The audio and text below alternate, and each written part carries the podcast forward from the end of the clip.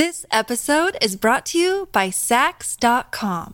At Sax.com, it's easy to find your new vibe. Dive into the Western trend with gold cowboy boots from Stott, or go full 90s throwback with platforms from Prada. You can shop for everything on your agenda, whether it's a breezy Zimmerman dress for a garden party or a bright Chloe blazer for brunch. Find inspiration for your new vibe every day at Sax.com.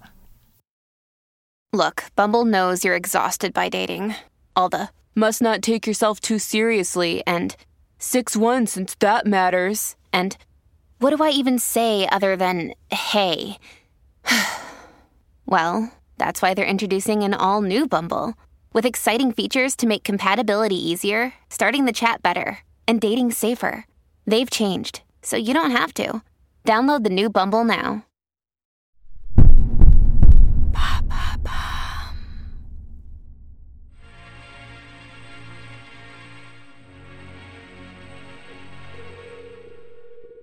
Nous sommes le 15 octobre 1917 au fort de Vincennes. Il est 6h15. Le temps est brumeux et le silence règne. Une femme arrive dans une voiture. En sortant, elle se dirige vers un poteau d'exécution. Elle refuse le bandeau qu'on lui tend. Son avocat, autrefois son amant, l'embrasse avec passion une dernière fois. La femme se tient fièrement et lance un dernier baiser en direction des soldats qui assistent à cette scène. Pourtant, cette femme ne méritait vraiment pas sa peine. Son nom, Margaretha Gertruda Selle, plus connue sous le nom de Matahari. Entre danse de charme et espionnage, découvrez sa true story.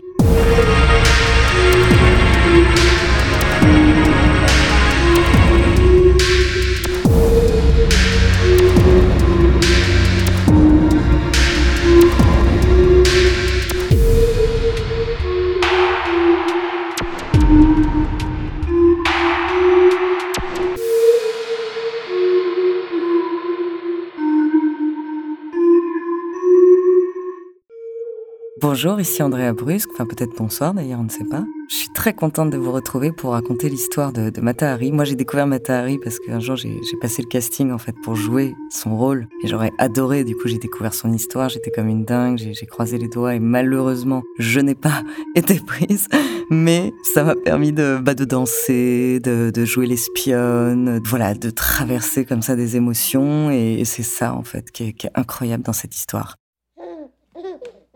Margaretha Gertruda Zelle est née en 1876 aux Pays-Bas. Elle a très peu connu sa mère, qui est décédée trop tôt, et elle grandit auprès d'un père très attentionné. Malheureusement, l'entreprise familiale fait faillite. Du coup, la jeune fille se retrouve très vite sous la tutelle de son oncle, qui l'envoie à l'internat. Et là, elle y passe toute sa jeunesse. Là-bas, elle adore mentir à ses amis, et elle adore aussi séduire euh, le directeur de la pension. Alors Margaretha, c'est une très belle femme au teint allé. En 1895, elle répond à une annonce matrimoniale d'un capitaine de vaisseau de l'armée royale des Indes. Officier de retour des Indes cherche jeune femme affectueuse pour mariage. Elle a à peine 20 ans, elle le rencontre et elle épouse Rudolf, qui est quand même de 19 ans son aîné. Le couple s'installe à Amsterdam et rapidement, Margaretha et Rudolf mettent au monde leur premier enfant, Norman. Et pour que Rudolf reprenne du service, ils partent tous les deux vivre sur l'île de Java en Indonésie, qui est alors une colonie hollandaise. Et là, ils donnent euh, naissance à leur fille. Là-bas, Margaretha apprend la danse orientale qu'elle apprécie particulièrement et elle prend le surnom de Matahari, qui signifie œil du jour, un nom aujourd'hui mondialement connu. Mais au bout de quelques années, Margaretha est traumatisée par la mort brutale de son fils à la suite d'une intoxication.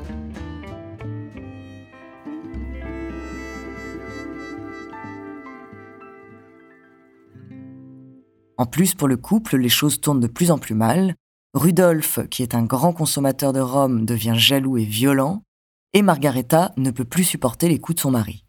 Et en 1903, elle divorce et décide de retourner en Europe, laissant derrière son mari et sa fille.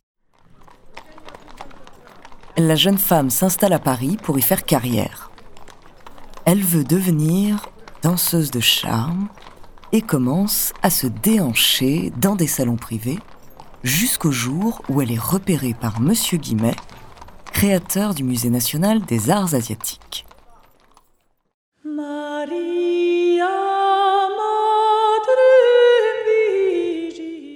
Elle commence alors à travailler au musée Guimet, où elle exerce ses talents de danseuse de charme aux apparences d'une princesse javanaise.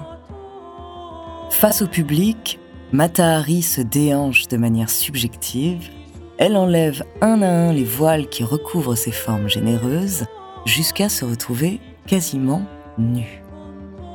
La danseuse sensuelle est en train d'inventer l'effeuillage, que l'on appelle plus communément aujourd'hui le striptease. Pour séduire encore davantage les foules, et plus particulièrement les hommes, Matahari s'invente un personnage aux origines hindoues. Elle raconte Je suis née à Java, au milieu de la végétation tropicale, et depuis ma plus petite enfance, des prêtres m'ont initié à la signification profonde de ces danses qui constituent un véritable culte. Le show rencontre vite un très grand succès et la troupe se produit dans les plus grandes villes d'Europe. Matahari fréquente des personnes haut placées, elle sait user de son charme et cumule les relations amoureuses. Mais les temps sont durs pour l'Europe. En 1914, la Première Guerre mondiale éclate et les puissances européennes entrent en conflit en août.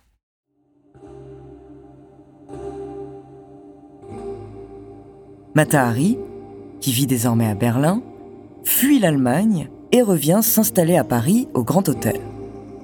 Fascinée par les hommes, la danseuse papillonne autour des soldats lors des grandes réceptions. Début 1916, lors d'un voyage en Allemagne, la jeune femme est contactée par un consul allemand qui lui propose 20 000 couronnes en l'échange de renseignements sur la France. Très endettée, elle accepte. De retour à Paris et ayant accompli sa mission en juillet, elle retourne flirter avec les soldats. Et parmi eux, les pilotes de chasse sont les plus admirés et les plus respectés. Margareta tombe sous le charme d'un capitaine russe au service de la France. Vadim Maslov, il a 20 ans et il lui rappelle probablement son fils, disparu trop jeune. This episode is brought to you by Sax.com. At Sax.com, it's easy to find your new vibe. Dive into the Western trend with gold cowboy boots from Stott, or go full 90s throwback with platforms from Prada. You can shop for everything on your agenda, whether it's a breezy Zimmerman dress for a garden party or a bright Chloe blazer for brunch. Find inspiration for your new vibe every day at Sax.com. Mais on sait le métier de soldat dangereux. Vadim est blessé un jour à l'œil au combat. Il est alors transféré dans un hôpital de campagne près de Vittel, et Margareta, qui apprend la nouvelle, veut à tout prix aller dans la ville pour rendre visite à son amant. Pour se le permettre, elle fait appel à ses relations et se présente au bureau du contre-espionnage de Paris. Une fois sur place, les autorités françaises lui demandent d'aller espionner le comte Prince, le prince héritier de l'Empire allemand, qu'elle connaît bien. Elle fixe ses honoraires à un million de francs en l'échange d'une information importante. De l'argent qui ne lui sera d'ailleurs jamais versé. Au vu de son passé douteux, la danseuse est bien évidemment suspectée d'espionnage au profit des Allemands. Pour prouver son intégrité, les services secrets français lui demandent de travailler encore pour eux. Au cours d'une mission, lors d'une escale à Falmouth, Margareta très surveillée, est arrêtée par les services secrets britanniques. Elle est soumise à un interrogatoire serré, mais l'Intelligence Service, qui pensait que la jeune femme travaillait pour les Allemands, ne trouve finalement rien à lui reprocher. L'aventurière est alors envoyée à Madrid pour poursuivre sa mission. Là, elle va jouer de ses charmes pour séduire l'attaché militaire allemand. Ce dernier a pour mission de faire passer des messages stratégiques aux Allemands. Mais, grâce à Matahari, les messages sont finalement interceptés par les Alliés. Dans l'un de ces messages, il est indiqué Attaché militaire Madrid à état-major Berlin, l'agent H21 de la section de centralisation des renseignements de Cologne est arrivé ici. Elle a faim d'accepter les offres du SR français et d'accomplir un voyage d'essai en Belgique pour le compte de ce service. En réalité, les Allemands lui auraient proposé 20 000 francs pour obtenir des informations sur la France, offre que Margaretha aurait refusée elle leur aurait simplement livré des informations futiles dénichées ça et là dans la presse. Le 4 janvier 1917, Margaretha décide de revenir en France pour enfin retrouver son tendre amour, le capitaine. Elle réside alors à l'hôtel Élysée Palace. Le 13 février, la jeune femme sort de sa douche dénudée. Dans sa chambre, un commissaire français et cinq inspecteurs l'attendent avec un mandat d'arrêt. Margaretha se rhabille sous les yeux des hommes et, fidèle à sa personnalité de charmeuse, leur propose des chocolats dans un casque allemand. Le 24 juillet 1917, Margaretha passe devant le troisième conseil militaire au palais de justice de Paris, à huis clos. Pour la défendre, elle fait appel à l'un de ses anciens amants, expert réputé de droit international. Malheureusement, ce dernier a peu d'expérience dans la cour criminelle. Le sort s'acharne contre la danseuse, même Vadim, son être aimé, lors de sa déposition, la traite d'aventurière et lui refuse sa caution. Le Conseil doit décider si oui ou non elle est l'agent H21 qui aurait aidé les Allemands selon le message intercepté. Margarita se défend du mieux qu'elle peut en expliquant qu'elle n'a rien dévoilé de confidentiel aux Allemands. Pendant ce temps, sur le front, les mutineries se multiplient et l'opinion publique réclame des coupables. Face à la pression extérieure, le Conseil déclare Margaretha coupable d'espionnage et d'intelligence avec l'ennemi. L'accusation demande la peine de mort, qui lui est infligée à six voix sur sept. Margaretha esquisse un pauvre sourire. Pour une fois, elle disait la vérité.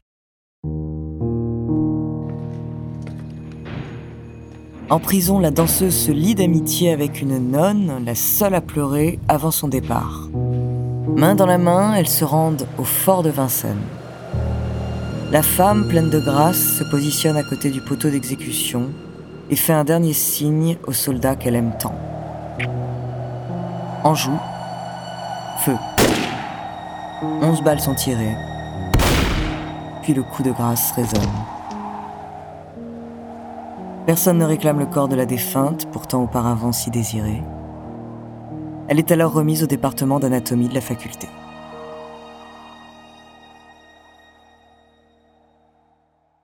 Il est aujourd'hui encore difficile de prouver si les informations délivrées aux Allemands par Margaretha étaient vraiment compromettantes. En 1950, soit des années après sa mort, le procureur Mornay reconnaît au sujet de la danseuse qu'on n'avait finalement pas grand-chose à lui reprocher.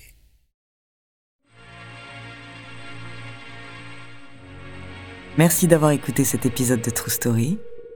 N'hésitez pas à le partager et à laisser un commentaire sur votre plateforme d'écoute préférée. La semaine prochaine, je vous parlerai d'un faussaire à la reconversion inattendue. En attendant, n'hésitez pas à nous faire part d'histoires que vous aimeriez entendre. Nous nous ferons un plaisir de vous les raconter.